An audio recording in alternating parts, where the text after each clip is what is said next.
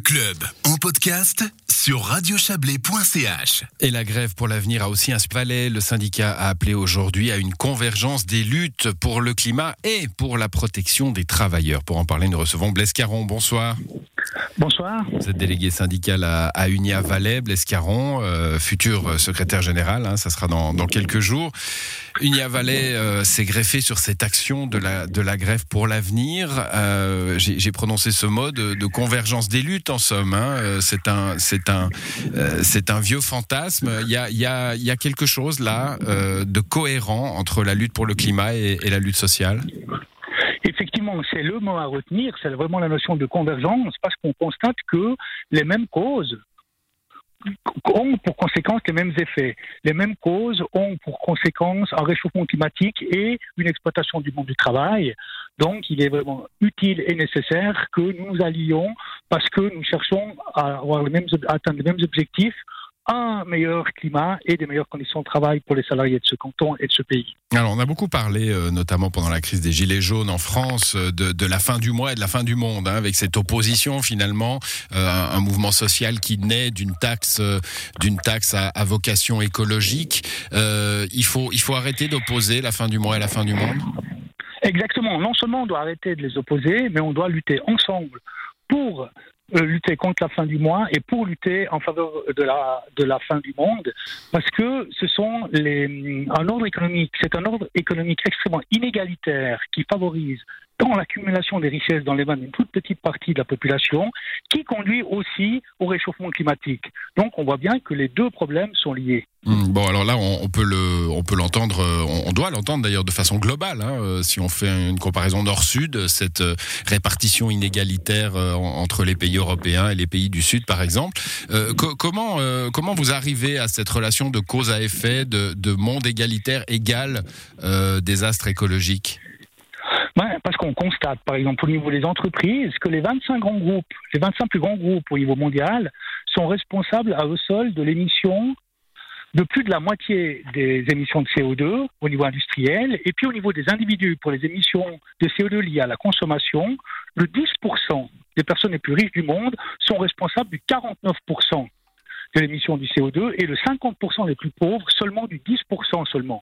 C'est pour ça qu'on voit bien qu'il y a une relation de cause à effet et que les deux, les deux luttes sont euh, liées par nécessité.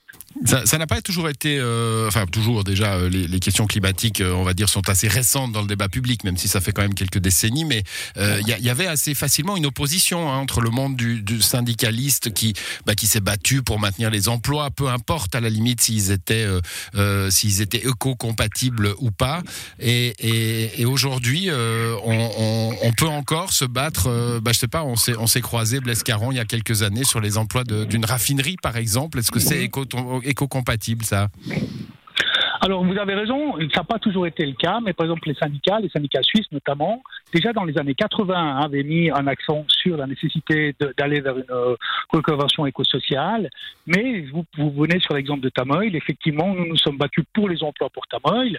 Maintenant, nous continuerons à nous battre pour les emplois, mais nous battrons aussi pour les emplois futurs à travers une reconversion éco-sociale, à travers de la formation continue, pour que les salariés qui doivent quitter euh, le, des, des, des, productions qui sont néfastes pour la, pour la planète puissent continuer à travailler mmh. et à gagner dignement leur vie à travers de nouveaux emplois.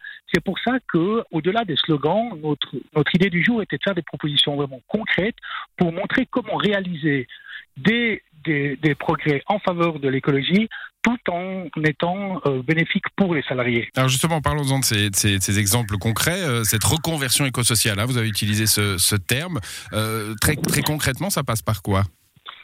Bah, par exemple, au niveau du bâtiment, si on prend la construction, on voit que maintenant, en Suisse, très peu de bâtiments ont euh, fait des rénovations énergétiques. Donc là, il y a vraiment des viviers d'emplois pour tout l'artisanat du bâtiment, l'électricité notamment, pour l'énergie euh, électrique photovoltaïque, pour les menuisiers, pour le changement pour le compte-œuvre au niveau de la de la de l'isolation périphérique. Ou pour le pompe à chaleur, là, on a des viviers d'emplois qui sont donc favorables aux salariés d'une part et d'autre part qui sont par ricoché, par, euh, par euh, par eux-mêmes qui Hmm. sont favorables à l'écologie. Alors il y a là euh, mettre la force du travail là là où euh, où le climat en a besoin. Euh, cette convergence là, c'est celle du climat et de l'économie. Hein. Quand l'économie aura besoin de, de de ces forces de travail, ça va y aller tout naturellement. Sur les conditions de travail des des, des employés, des salariés, euh, est-ce qu'il y a aussi une reconversion éco-sociale à avoir? Je pense au temps de travail par exemple. Est-ce qu'il faut réduire selon vous, selon les syndicats, le temps de travail?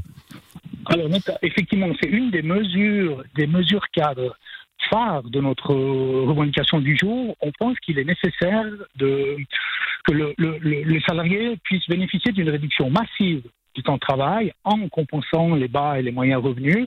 Pourquoi faire une euh, réduction massive du temps de travail? D'une part, parce que c'est bénéfique pour l'environnement, ça génère notamment moins de déplacements, moins de dépenses d'énergie sur les lieux de travail. C'est favorable pour le monde du travail en luttant contre le chômage et c'est aussi favorable à la lutte nécessaire des femmes pour l'égalité homme-femme parce que ça repose la question ou plutôt ça trouve une partie de la solution à la répartition des tâches entre hommes et femmes et entre travail salarié et travail euh, non salarié. Hmm. Donc ça c'est vraiment une mesure quand on parle de convergence, on est vraiment avec cette mesure, c'est un symbole de la convergence des luttes qui dépasse l'écologie, qui dépasse des luttes syndicales et qui dépasse aussi les luttes en faveur de l'égalité homme-femme. Voilà, on a bien compris que vous vous, vous, vous, esquissez, vous présentez aujourd'hui une sorte de feuille de route pour l'avenir hein, et pas des, luttes concrètes. J'aimerais terminer, Blaise Caron, avec un, point dont on a, on, a pu parler déjà hein, en des périodes de, canicule.